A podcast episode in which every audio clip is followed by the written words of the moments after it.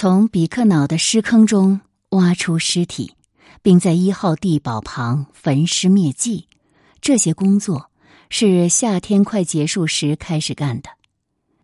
起初，成员们在多个地方点起火堆焚烧尸体，后来他们又把尸体扔回尸坑里进行焚烧。到十一月中旬的时候，大约有十万七千具尸体焚烧完毕。所有的埋尸坑都已经被清理干净，焚尸工作都是由犹太囚犯们完成的。此时，这些囚犯的数目已经攀升到四百人。从一九四二年九月起，这些囚犯开始正式被叫做特别工作队。当时，焚尸行动刚刚开始。在切尔姆诺灭绝营，特别工作队指的是布洛贝尔手下的人。这个词既指负责处理这个事务的党卫队成员，也指执行销毁罪证任务的囚犯。然而，在奥斯维辛，特别工作队这个词只能用来指囚犯们，并且只有在奥斯维辛比克瑙集中营才用这个称呼，专指执行这类任务的犹太囚犯。其他的集中营负责类似工作的人都用的是其他称呼，比如在特雷布林卡灭绝营，这些人被称为收尸人。无休止的焚尸工作，使得特别工作队里的囚犯们产生了出逃的念头。为人所知的出逃事件有两起：一九四二年十二月七日，两名特别工作队成员逃出了集中营。他们是弗拉迪斯瓦夫克诺普和萨缪尔库莱亚。两天后，又有六名囚犯试图出逃，其中两个分别叫巴尔博尔恩斯泰因和诺耶赫博尔恩斯泰因。不出意料，这六个人全部都被抓住了，在特别工作队全体成员面前被公开处死。工作队的囚犯们。原本计划在一九四二年十二月九日集体出逃，但不料有人向党卫队通风报信。十二月三日，所有的特别工作队成员约三百人都被残忍杀害，以儆效尤。旋即，又有一群囚犯被挑选出来，组成了新的特别工作队，这里面就包括埃利泽·艾森施密特、亚伯拉罕·德拉贡。和石洛莫·德拉贡兄弟，以及米尔顿·布基，其中前三人的证言都被收录在了这本书中。随着越来越多的囚犯被运到集中营，仅仅两座地堡已经很难应付大规模的屠杀行动了。即将遇难的受害者被迫在指定地点脱去衣物，然后被带到不同的毒气室去。等到一切都结束之后，他们的尸体被拖出来，在几百米外的地方被焚化成灰。这个漫长的过程涉及的工序相当复杂费时，在那些发动灭绝行动的人看来，效率十分低下。为了使灭绝行动实现流水化操作，节省宝贵的时间，有关人员开始进行一项长期而复杂的工作，那就是制定出新的方案。以期使灭绝程序所有环节的效率达到最大化。这些环节包括脱去衣物、毒气处死、拔出金牙、剪下头发、焚烧尸体、收集骨灰，再倒入河中。此外，他们还提出了几个工程计划，比如在主营区建设一座大型焚尸场。在比克瑙建设一座临时的露天焚尸场等等。在自传里，赫斯列举了一系列因素，这些因素最终促成了一项决定，就是在比克瑙建造新的联合设施，指的是焚尸炉和毒气室。在最初几批尸体被露天焚烧之后，他们便清楚的意识到，这样长期干是不行的。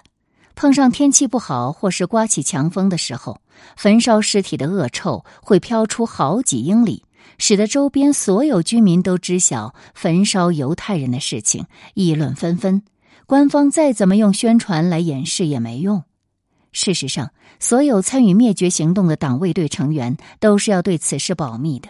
但即使是最严厉的惩罚，也阻挡不住他们对传播小道消息的热忱。防空部门反对使用明火焚烧尸体，因为夜间从很远的地方都能看到火光。然而，焚尸工作不能停，即使夜间也要干，否则后续送来的囚犯就无法接收。每次行动的时间表是在交通部的会议上制定的，执行者必须严格遵守，以避免运输车和军列争道或者发生混淆。出于以上这些原因，一九四三年，两座大型焚尸场一号和二号的燃料规划和建造工作完成了，还新建了两座较小的焚尸场三号和四号。另一座焚尸场也在筹备当中，规模将超过其他场地。然而，这个焚尸场最终未能建成，因为一九四四年秋天，希姆莱紧急叫停了对犹太人的灭绝行动。然而，有人可能会不同意赫斯所说的兴建焚尸场的原因，比如有人会说，地堡和焚尸坑的造价要低得多，技术上也没那么复杂。并且也不太容易出现故障。托普夫父子公司负责为集中营提供焚尸场设备，而集中营方面与这家公司的通信记录也被保存下来，尤其是与该公司工程师库尔特普吕弗的通信。基于这份通信记录，可以认为，使用配有焚尸炉和毒气室的建筑来取代地堡和焚尸坑的做法。是该公司营销活动的结果，最终促使德国人决定在比克瑙新建四个焚尸场。一九四三年，这些设施在下列日期被移交给党卫队中央建设管理局：一号、二号焚尸场，三月三十一日；二号、三号焚尸场，六月二十五日；三号、四号焚尸场。三月二十二日，以及四号、五号焚尸场，四月四日，在主营区，二十二名犹太囚犯被挑选出来，组成了一个特别分队，接受训练，学会如何使用焚尸设施。一九四三年三月四日，这个分队中的十二名成员，因为其他人在训练过程中已经死去，还有五名波兰人被调拨到比克瑙。在一号、二号焚尸场工作。奥斯维辛主营区的焚尸炉于一九四三年七月底停用，焚尸场工作队的所有囚犯都被转移到了比克瑙的新焚尸场去工作，其中主要是三号、四号焚尸场。一开始，他们和特别工作队剩下的成员一起被安置在十三区。与此同时。所有来自南囚营的囚犯也被重新安置到了上述营区。这本书在这一章引言之后，是对特别工作队幸存的前队员们的采访。采访中，他们详细讲述了从一九四二年十二月到一九四五年一月这段时间里，特别工作队成员在地堡。四个焚尸场里，以及在四号、五号焚尸场旁的焚尸坑所做的工作。人间地狱里的一天。特别工作队的工作，德国人强迫特别工作队的囚犯执行集体灭绝行动各阶段的各种任务。就许多方面而言，囚犯们的工作是非常有组织的，与工业化生产的流程十分相似。奥斯维辛比克瑙的灭绝设施就像是工厂里的流水线一样，里面有倒班制度，有工头，有环环相扣的流水线，有资产损益表，有工作强度周期等等。然而，从两个重要方面来看，奥斯维辛比克瑙集中营和普通的工厂相比，还是有很大差异的，因为它的原材料。是活生生的人，而它最终的产品是骨灰。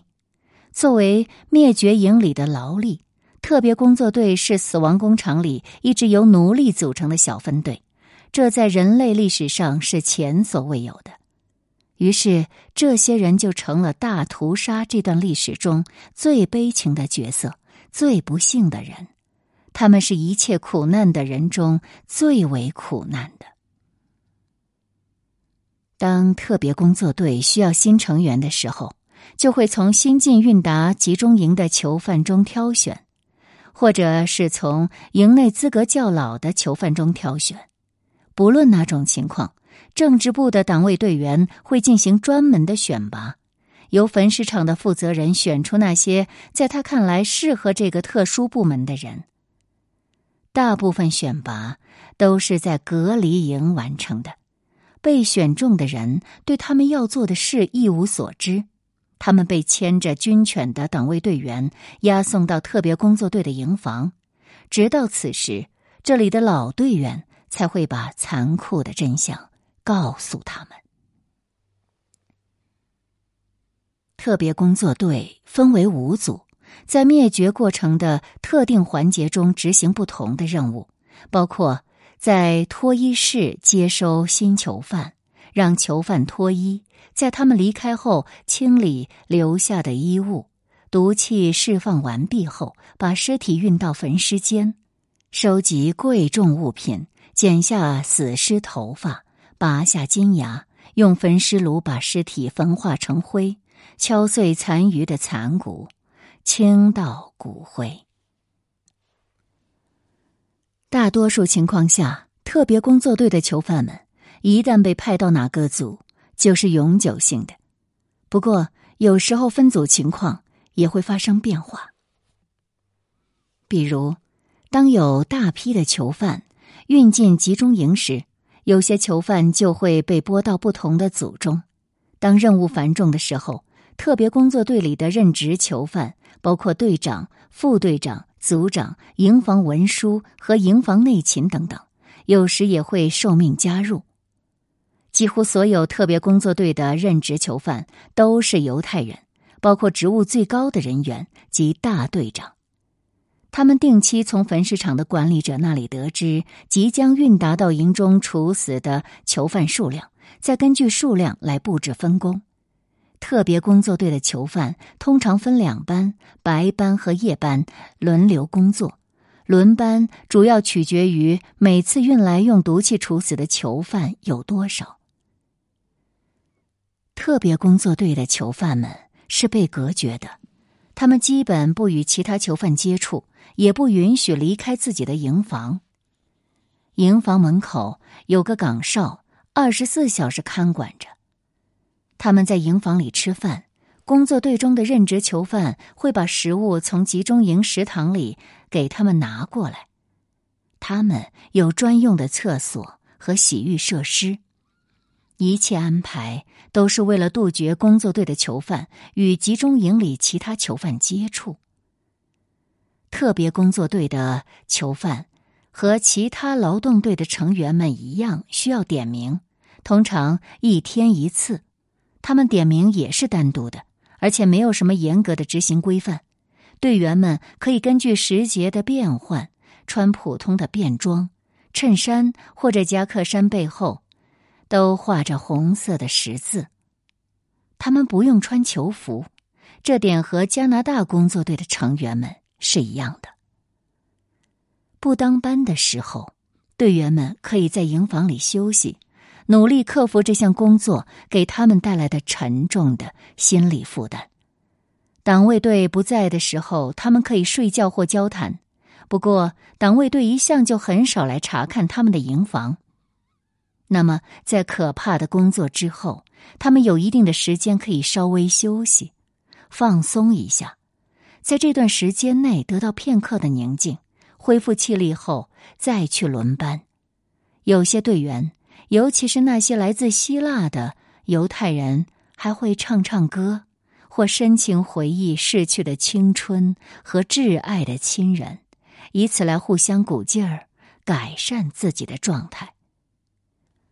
如果没有犹太人运来集中营，囚犯们会清扫自己的住所，或干脆什么都不做。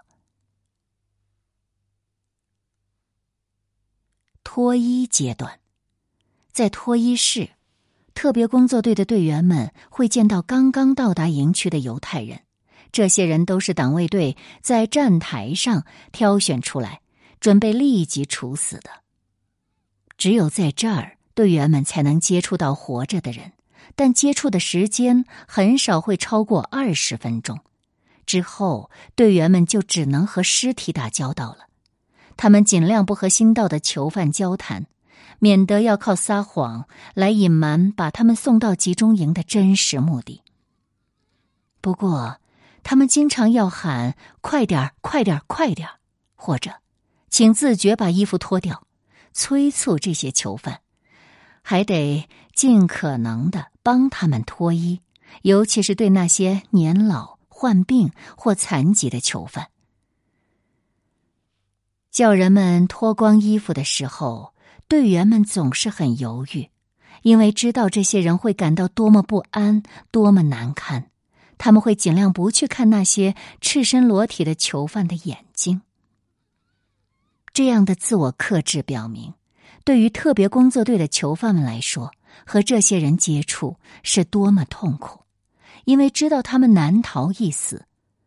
他们明白这些人是绝无可能得救的，所以他们倾向于掩盖真相，免得这些受害者遭受精神折磨。只有在极少数情况下，比如遇到了亲人、熟人或朋友时，队员们才会感到他们无法再隐瞒真相。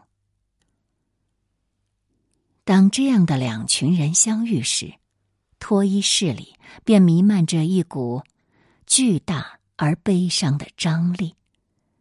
特别工作队的犹太队员对即将开始的毒气屠杀知道的一清二楚，而对于刚刚抵达的囚犯们而言，大多数只是一无所知的走向了死神。这本书中的材料也包括了对这种状况的描述。特别工作队的囚犯们。必须让新到的人迅速脱下衣服，尽快全裸着离开脱衣室。这些人把衣服和之前千方百计带上的东西都留了下来。按照党卫队的指令，到达营区的人必须把他们的大部分随身物品留在火车上或者站台上，只有小包裹能带进脱衣室。根据要求，特别工作队要保持高度警惕。一旦发现囚犯中有人出现紧张情绪或起了疑心，就必须上报。他们要负责安抚那些疑虑、紧张甚至烦乱的囚犯。如果安抚不了，他们就会立即把这些人和其他囚犯隔离开来。如果有人提问，他们可以给出简短含糊的答案。根据党卫队的指令，队员们要反复向那些刚刚到达的囚犯解释。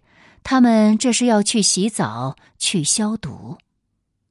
队员们还承诺，洗完澡后，这些新来的人就会被分成几个劳动队，并且能和家人团聚，在新营区的新环境里开始生活。队员们心中萌生出的最深切、也最痛苦的情绪是一种无助感。这种感觉无情的折磨着他们。因为他们无法帮助这些处于死亡边缘的可怜人，他们所经历的这一幕，用一位队员的话，或许能够最恰当的表现：偌大而幽深的房间，所有的重量都压在房中的十二根柱子上，房间被电灯照得雪亮，墙边和柱子周围摆着长凳。凳子上方有挂钩，供囚犯们挂衣服用。这些东西早已准备就绪。第一根柱子上贴着一张用多种语言写的告示，告知人们是来洗澡的。所有人，包括女人，都得把衣服脱掉，好把衣物拿去消毒。我们见到了他们，面无表情的盯着对方。他们什么都知道，什么都明白。这根本不是浴室，这个房间只是通向坟墓的走廊。房间里站满了人，卡车运来了一批批可怜人，这个屋子将他们一一吞噬。我们全都迷茫的站在那里，什么都不能告诉他们。这不是我们第一次经历这种场景，在他们之前运来的囚犯已经让我们忙得不可开交。这不是我们第一次看到这样的场景了。然而，我们依然感到无力，仿佛要和他们一起昏倒。我们仍然感到迷茫。那些充满着诱惑和吸引力的肉体。包裹在早已破烂不堪的旧衣里，面前是许多长着卷发的头颅，黑色的、棕色的、金色的，还有一些是灰色的。头颅上的那些眼睛，大大的、黑色的、幽深的、充满魅力的眼睛，正凝视着我们。我们注视着那悸动着、颤抖着、充满活力、含苞待放的生命，它们满含来自生命源泉的枝叶，就像花儿，就像园中的百合一样生长，被雨水浸透，被晨露滋润。他们花儿一般的眼睛流下的泪水，像是折射着阳光，熠熠生辉，明若珍珠。我们没有勇气和胆量跟我们亲爱的姐妹们说，必须除去衣衫，毕竟身上的衣服仍是庇护他们生命的铠甲。当他们脱去衣服，像刚出生时一样站在那里的时候，他们就失去了生命的最后的支柱、最后的依持了。所以，没有人愿意告诉他们。必须立刻脱下衣服，让他们在那里再站一会儿，在那件铠甲里、那件生命的外衣里再待一会儿。